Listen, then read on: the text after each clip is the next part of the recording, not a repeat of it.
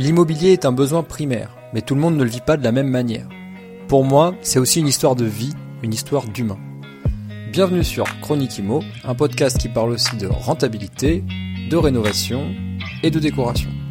En toute simplicité et sans bullshit, pour le plaisir et aussi pour vous partager ma passion.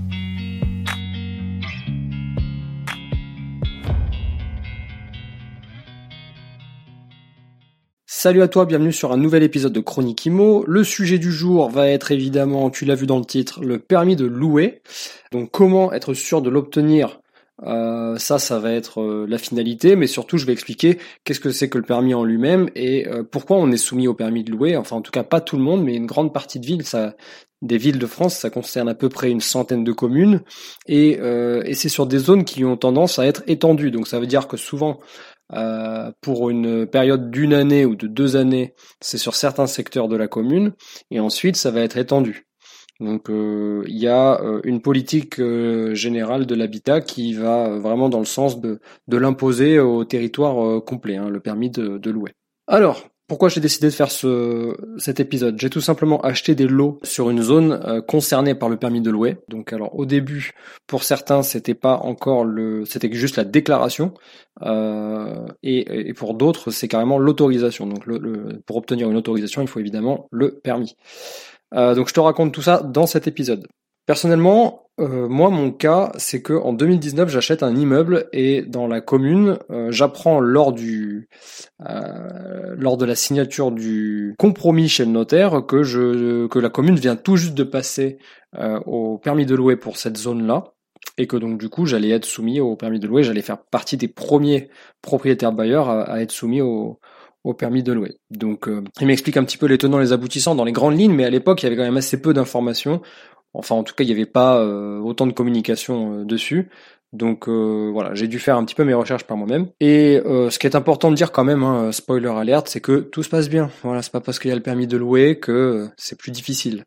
Ou d'ailleurs, je pense très sincèrement que même si je n'avais pas eu le permis de louer à, enfin en tout cas la demande préalable puis ensuite l'autorisation, je pense que bah, ça n'aurait rien changé pour moi dans le sens où les travaux, la manière dont je fais les travaux, la manière dont je rénove, euh, ben elle va dans le sens de la bienveillance par rapport à mon locataire et que forcément c'est des c'est des logements euh, sans, enfin j'ai pas peur de dire que c'est des logements qui sont euh, super. Je pense que si j'avais fait cette même rénovation en 2019 et que quelques mois plus tard le le permis aurait été euh, euh, promulgué, euh, bah, je l'aurais eu sans aucun problème. Donc oui, ça se passe très bien et euh, sache que ce qui est important avec cette euh, réglementation, c'est qu'elle est punitive si jamais elle n'est pas respectée. Et il y a une latence, hein, donc ça, ça peut être, ça peut être punitif à plusieurs degrés. Mais si jamais tu respectes pas le, le, soit la déclaration, soit l'autorisation, à savoir le permis en finalité, donc c'est en deux étapes pour l'autorisation. La déclaration, c'est du déclaratif, donc comme son nom l'indique, il n'y a absolument pas de, besoin d'un permis. Euh, mais dans tout cas, dans les deux cas, c'est punitif si tu le fais pas. Euh, donc pour la déclaration, euh, bah, c'est 5, ça peut aller jusqu'à 5000 euros. Et pour l'autorisation, c'est-à-dire envoyer les diags, le CERFA qui va bien, le CERFA pour l'autorisation, c'est le CERFA numéro 15 652-01. Donc il faut envoyer tout ça. Et ensuite, entre le moment où eux, ils remplissent le dossier et où tu as l'autorisation, en fait, il y a un passage d'un agent de l'urbanisme qui vient vérifier l'appartement ou la maison, ou enfin bon, le lieu. Donc voilà, donc si tu le fais pas, ça peut être puni jusqu'à 15 000 euros. Donc c'est vraiment jusqu'à. Euh, pour cette euh, partie-là et pour la déclaration, c'est jusqu'à 5 000 euros. Donc voilà un petit peu euh, les risques encourus. Qui est euh, sûr, c'est que vu que c'est très récent, les autorités sont en train de se structurer. C'est-à-dire qu'aujourd'hui, les communes mettent en place des gens, ils doivent recruter des gens qui sont spécialisés, ils doivent les former. je sais que par exemple, là dans cette commune, là où je suis, moi, il y a un seul agent euh, pour faire toutes les visites. Et autant vous dire que ces journées, euh, c'est euh, des visites du matin à 8h30 jusqu'au soir 18h30. C'est tout le temps. À force, on se connaît, on s'est vu plusieurs fois pour parce que pas dans le cadre de la déclaration, mais dans le cadre de l'autorisation, pour chaque nouveau locataire, il faut en redemander une. Donc, donc j'ai l'habitude de la voir. donc elle ne repasse pas par contre entre deux locations. Je crois que c'est sous un délai de deux ans elle peut repasser au-delà de deux ans. Voilà, l'agent peut venir faire une visite au-delà de deux ans pour euh, pour te revalider en fait l'autorisation. Mais euh, voilà, en termes de punition, ce qui je, pense qu'il faut pas non plus euh, se dire que c'est directement punitif, mais que ça va être sous forme de récidive à mon avis, où là, la punition, elle risque de tomber. Donc évidemment, l'objectif, c'est quoi pour eux euh, C'est quoi pour l'État l'objectif de faire cette, ce, d'avoir fait passer ce décret? Parce qu'en fait, en réalité, la loi Allure de 2014, elle le prévoyait déjà. Mais euh, c'est pas parce qu'une loi dit quelque chose que il y a tout de suite la mise en application. Il y a toujours un délai de latence. Donc en 2017, il y a eu, ça a un petit peu plus avancé, et en 2018, il y a eu un décret qui a permis de vraiment l'appliquer. Donc la mise en application, c'est surtout pour euh, faire en sorte que les propriétaires euh, respectent, des critères, euh, comment dire, de, bons critères d'habitabilité et de décence des logements. Hein. Donc vraiment, c'est pour lutter contre les vendeurs de sommeil, euh, la, division sauvage et l'insalubrité. Vraiment, c'est les points les plus, c'est les, les, les, points qui font que, en fait, ça, ça a été inventé. Alors après, moi, je suis pas du tout du style, je suis pas dans le jugement. Je m'en fous un petit peu d'ailleurs. Euh, mais euh, s'ils l'ont mis en place, c'est parce que la, le, le, la douleur, en fait, quand on essaie, quand il y a une loi qui est prise, c'est souvent parce qu'il y a une douleur et qu'il faut essayer d'y remédier la douleur, elle est légitime et le, le, débat est de fond, il est même plutôt intelligent. C'est-à-dire qu'on a un parc qui est vieillissant, pour certaines communes, il est même euh, très détérioré. Il y a eu des, malfaçons et des mauvaises pratiques euh, de la location euh, dans, dans, ces communes-là, et donc il faut y remédier. Donc la solution qu'ils ont trouvée, c'est de faire un permis. Est-ce que dans les faits ça marche? Je pense que c'est encore trop tôt pour se positionner. Il y a quand même beaucoup de détracteurs de cette loi, je trouve, sur les réseaux, les vidéos YouTube. Avant de préparer cette, euh, cet épisode, j'ai passé quelques, j'ai passé en revue quelques vidéos. Alors pas de vidéos de gens qui euh, qui critiquent pour critiquer, parce que ça je m'en fous. Hein, moi, les, les YouTubeurs euh, spécialistes de, de de l'immobilier ou quoi, je c'est pas du tout ça que j'ai été regarder. J'ai plutôt été regarder des rediffusions de conseils municipaux euh, où euh, le sujet, bah, c'était euh, justement euh, de faire un point sur les premiers mois ou, les, ou la première année de, de mise en application de cette loi, de ce permis de louer.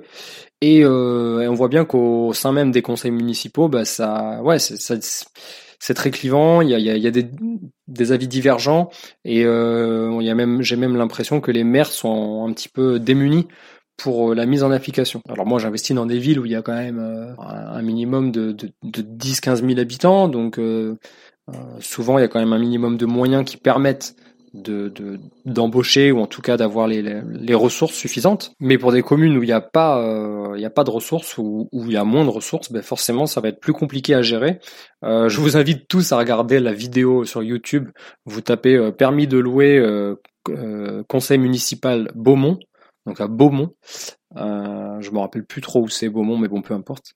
Euh, c'est vraiment, euh, c'est excellent. Quoi. On voit bien les, les, les points de vue divergents. Et c'est intéressant aussi de comprendre le pourquoi du comment, pourquoi ça, ça part d'un bon fond, mais que sur la forme, c'est très difficile à mettre en application pour les communes, parce que c'est euh, le, le, le comment dire, le ministère de tutelle qui est censé chapeauter ça, très souvent il a des avis divergents vis-à-vis des politiques de, de la de communes. Peu importe, c'est un sujet un peu plus, euh, un peu plus euh, profond euh, et, c'est pas vraiment notre sujet du jour. Donc les conséquences possibles, en gros il y en a deux, c'est que si la commune elle a les moyens, eh ben dans ce cas-là elle va embaucher des personnes et, elles vont les, elles vont les, les rattacher au, à l'urbanisme chez elles. Et donc du coup elles vont se structurer, elles vont pouvoir faire des passages et, et suite au, à l'acceptation ou, au refus bah, du permis de louer, euh, il y aura soit un refus avec des conditions de travaux, soit un refus fermé définitif avec euh, demande de suspension de, des loyers. Si par exemple il y a déjà un locataire en place, bah là elles peuvent prévenir la CAF par exemple. Euh, et si ce locataire il a des aides, bah, la CAF elle coupe les aides.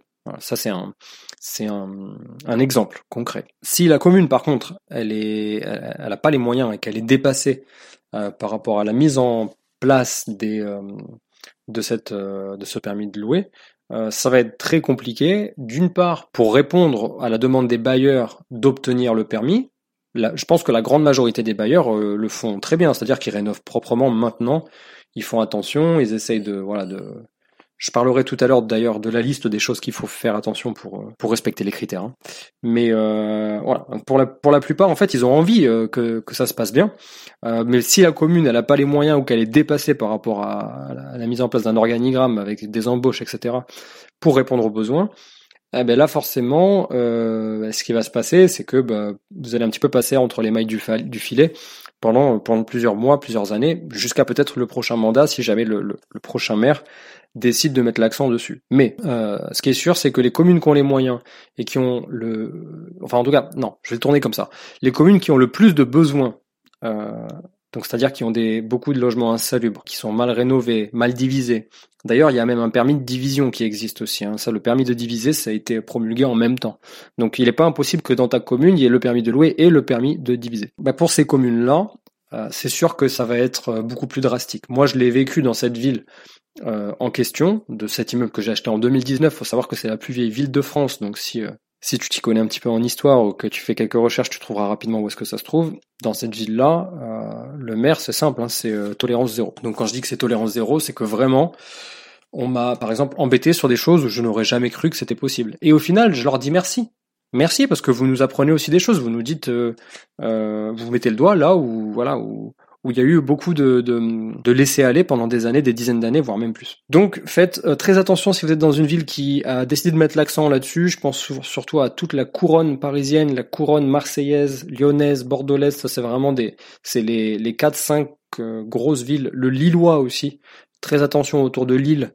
Euh, on a de plus en plus de de retours d'expérience d'immeubles qui sont tellement vétustes qu'ils pourraient s'effondrer sur eux-mêmes. Euh, dans toutes ces villes-là. Euh, à Lille, c'est vraiment un truc d'actualité. Donc euh, vous, je sais que vous allez être trigger, quoi. Vous allez être vraiment le dans le viseur de, de l'urbanisme pour cette partie-là. Donc si jamais tu m'écoutes et que tu as des locataires en place et que tu as, le permis de louer qui a été mis en place, si jamais t'as pas fait les démarches, eh ben écoute, il vaut mieux s'excuser, mais le faire plutôt que de laisser la situation s'envenimer et même d'ailleurs euh, avoir des risques. Hein, donc il y a un risque pénal pour toi, et il y a surtout un risque que ton locataire te paye pas. Parce que ton locataire, à tout moment, s'il entend parler du, du, permis de louer et que tu lui as pas fourni en même, au même moment où tu lui as fait signer le bail, euh, et que ton appartement se retrouve dans cette zone-là, ah bah, il peut décider d'arrêter de, Enfin, il a juste à le déclarer en fait aux APL, et les APL va dire, ah bah oui, effectivement, je, on n'a pas le numéro qu'il y a sur l'autorisation euh, du permis. Euh, c'est un numéro unique qu'on vous fournit et il est renouvelé à chaque fois. Euh, s'ils n'ont pas ce numéro, eh ben, clairement, on vous coupe les APL. Vous, on vous coupe les APL à vous, le locataire, et vous n'avez plus l'obligation de verser le complément de loyer puisqu'il n'y a pas le permis de, louer. Donc vous cumulez ça avec la trêve hivernale et, euh, et le fait que vous êtes euh, ben, légalement condamnable, eh ben, c'est génial quoi. C'est fait un bon un bon petit cocktail. Donc pour euh, pour avancer là, je vais te donner quelques exemples euh, qui sont les les, les principaux. Hein. C'est vraiment ça qu'il faut faire attention. Donc ça c'est les critères qui vont être regardés par l'agent. Moi l'agent je l'ai vu plus d'une dizaine de fois. Donc du coup je suis sûr de ce que je te dis. Donc ce qu'il regarde c'est toujours dans un premier temps euh, le, les nuisibles. Donc les nuisibles, c'est quoi? Bah, C'est euh, est-ce qu'il y a des blattes? Est-ce qu'il y a des euh, cafards? Est-ce qu'il y a des rats? Donc si tu as un locataire dans l'appartement au moment où tu passes, ils vont poser la question. Ils vont vraiment faire en sorte d'avoir une contradiction à ce que tu dis. Ils vont pas te croire sur parole. Donc ça, c'est le premier truc qu'ils regardent. Ensuite, ils vont regarder le défaut de mise à la terre. Donc euh, toute l'installation électrique de manière générale, ils vont regarder le tableau. Est-ce qu'il y a suffisamment d'espace euh, disponible au tableau pour rajouter euh, des choses si besoin? Donc ça, par exemple, ça peut être, ça, peut faire partie de, de, la condition dans un refus. Ce qui est très sévère, je le conçois. mais ils le regardent et surtout le défaut de mise à la terre. Alors pas de mise à la terre égale pas de permis de louer. Ça c'est très important. Il faut que tu faut que tu l'intègres. Donc si tu as un appart qui est vraiment à l'ancienne à l'ancienne ou que c'est une maison divisée, une maison où il n'y a pas la terre qui a été installé suite aux normes, tu sais, de la mise à la terre de, tous les bâtiments, euh, bah, tu peux faire une croix sur ton permis de louer, ça sert même pas, enfin ça sert à rien de faire la demande. Hein. Ne, la fais pas, fais d'abord des travaux et ensuite fais ta demande. Donc allez, je continue ma liste. Il y a la taille des garde-corps, donc la hauteur des garde-corps. La surface des chambres, à savoir que moins de 9 mètres carrés n'est pas une chambre. Donc ça je le répète, ça a été dit et redit, mais je le dis quand même. Une surface des chambres, moins de 9 carrés n'est pas une chambre, n'est pas une pièce du tout d'ailleurs. Hein. Euh, ça peut être considéré comme un bureau ou un cellier, mais ce n'est pas une pièce de vie, donc ça rentre pas dans le métrage carré. Euh, la hauteur des plafonds, 2 mètres 20. Donc si t'as pas un plafond qui, si, enfin je veux dire, si t'as les plafonds qui sont en dessous de 2 mètres 20, ce n'est plus de la surface carrée, et donc du coup ça ne rentre pas en ligne de compte. Donc imagine une chambre qui fait 11 mètres carrés, mais qui a pas 2 mètres 20 de hauteur sous plafond, ce n'est pas une chambre. Euh, toujours pour continuer, les fenêtres, une par pièce. Euh, surtout pour les euh, donc si jamais euh, tu as tu, si jamais tu déclares que tu veux le permis de louer pour un T2, mais que quand t'arrives, le, le, l'agent, il se rend compte qu'en fait, ton T2, c'est juste un studio que t'as divisé, t'as, as monté une cloison, t'as mis une porte, mais qu'à l'endroit où il y a le lit, il n'y a pas de fenêtre, ce n'est pas une chambre. Du coup, permis de louer refusé. Il faudra recasser la cloison. Ça ne peut pas être loué en T2. Euh, conformité du tableau électrique, ça je l'ai dit. Euh, ventilation mécanisée pour les studios et pièces d'eau. Donc si tu as un studio, ben, par défaut, il va te falloir une ventilation mécanisée ou alors euh, des euh, comment on appelle ça euh, des, des, grilles d'aération sur les menuiseries et euh, sous les sous-bassements, au niveau des sous-bassements aussi. Très important. Et ventilation mécanisée pour la pièce d'eau. Ça c'est obligatoire s'il n'y a pas de fenêtre. Donc ça ne veut pas dire forcément une VMC en, en tant que telle, ça peut être un, euh, ça peut être, euh, comment on appelle ça? Oui, juste une, un, petit, une petite ventilation mécanisée. Ça, porte un nom bien précis, je me rappelle plus. Voilà, ça coûte euh, une quarantaine d'euros. Ça vaut le coup. Ça vaut le coup de le mettre. De toute façon, c'est toujours mieux pour le confort de vie du locataire. Ils vont regarder aussi les escaliers. Donc ça veut dire est-ce que la, la hauteur des marches et surtout s'il y a un garde-corps et que et qu'il y a une plainte aux escaliers, une contre-plainte. Les nuisibles, je l'ai dit défaut de la Terre, je l'ai dit. De manière générale, c'est vraiment le défaut le plus répandu. Euh, en termes de pourcentage, on est à 71% d'infractions relevées. C'est sur l'installation électrique, par exemple, des fils qui seraient pas couverts par une goulotte ou un domino, euh, voilà, ce genre de choses, des, des, radiateurs électriques qui seraient pas fixés correctement. Voilà, ça c'est des, des, des choses qui sont qui vont au refus, évidemment. C'est des choses qui paraissent obvious quand je le dis, mais euh, ça existe encore des, propriétaires qui font pas, qui vont pas au bout des choses et qui, louent un petit peu n'importe quoi.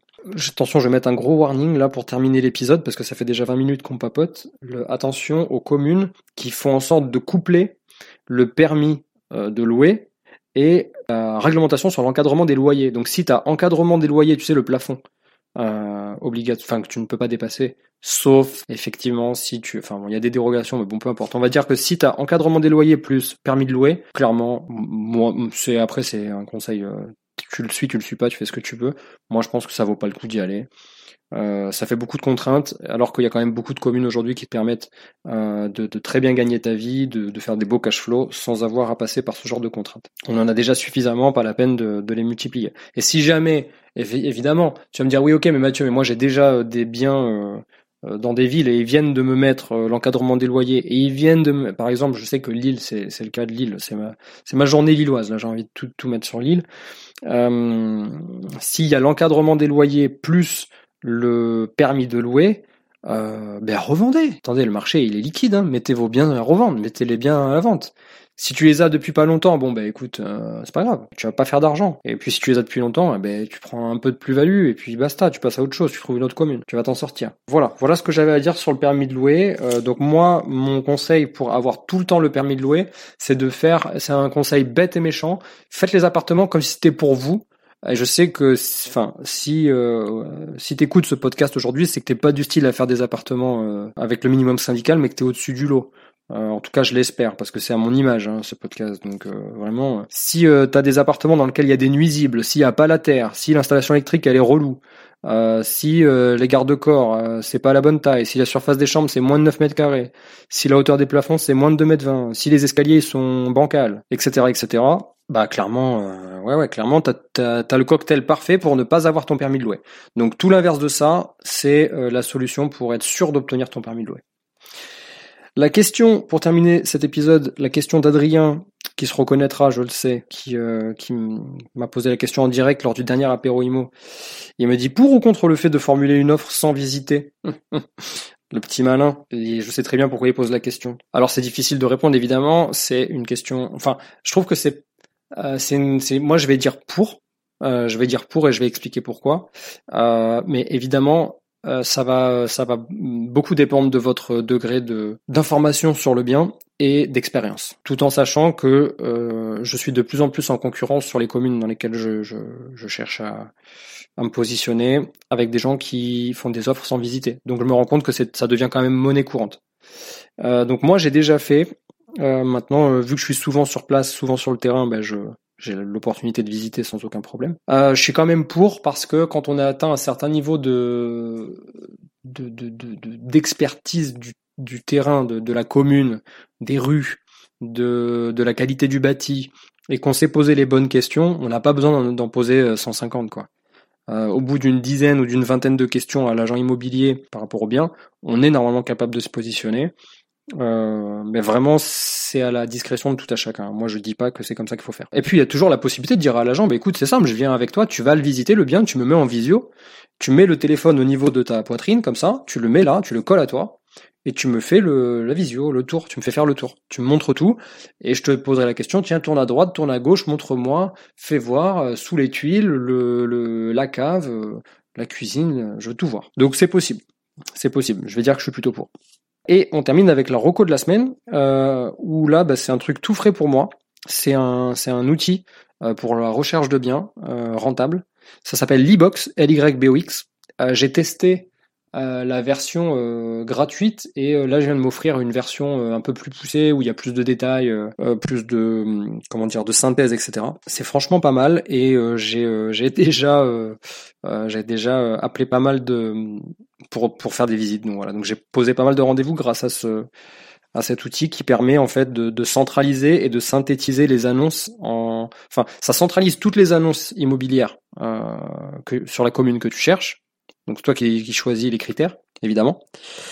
Euh, et c'est couplé à tous les sites, hein, donc il n'y a pas de, il a pas de, il a pas de perte. Et ça, ça, ça, te synthétise les objectifs. Donc tu mets tes objectifs, exemple si tu veux tant de pourcentage de rentabilité ou dans une ville où il y a tant de pourcentage de chômage, etc. Bon bref, voilà, t'as compris. C'est très sympa, c'est couplé avec les données de l'Insee donc c'est euh, très à jour. C'est pas du tout un truc euh, où il y a euh, des années de décalage avec la réalité du terrain. J'ai testé, j'ai approuvé et je pense que je vais, je referai un point ou peut-être on fera un épisode spécial. Je vais proposer à Thomas de l'ebox de passer sur le podcast. J'espère que, ça lui plaira. de faire ça. Voilà. Quant à moi, je te dis ben, à la semaine prochaine dans un nouvel épisode. Ciao ciao.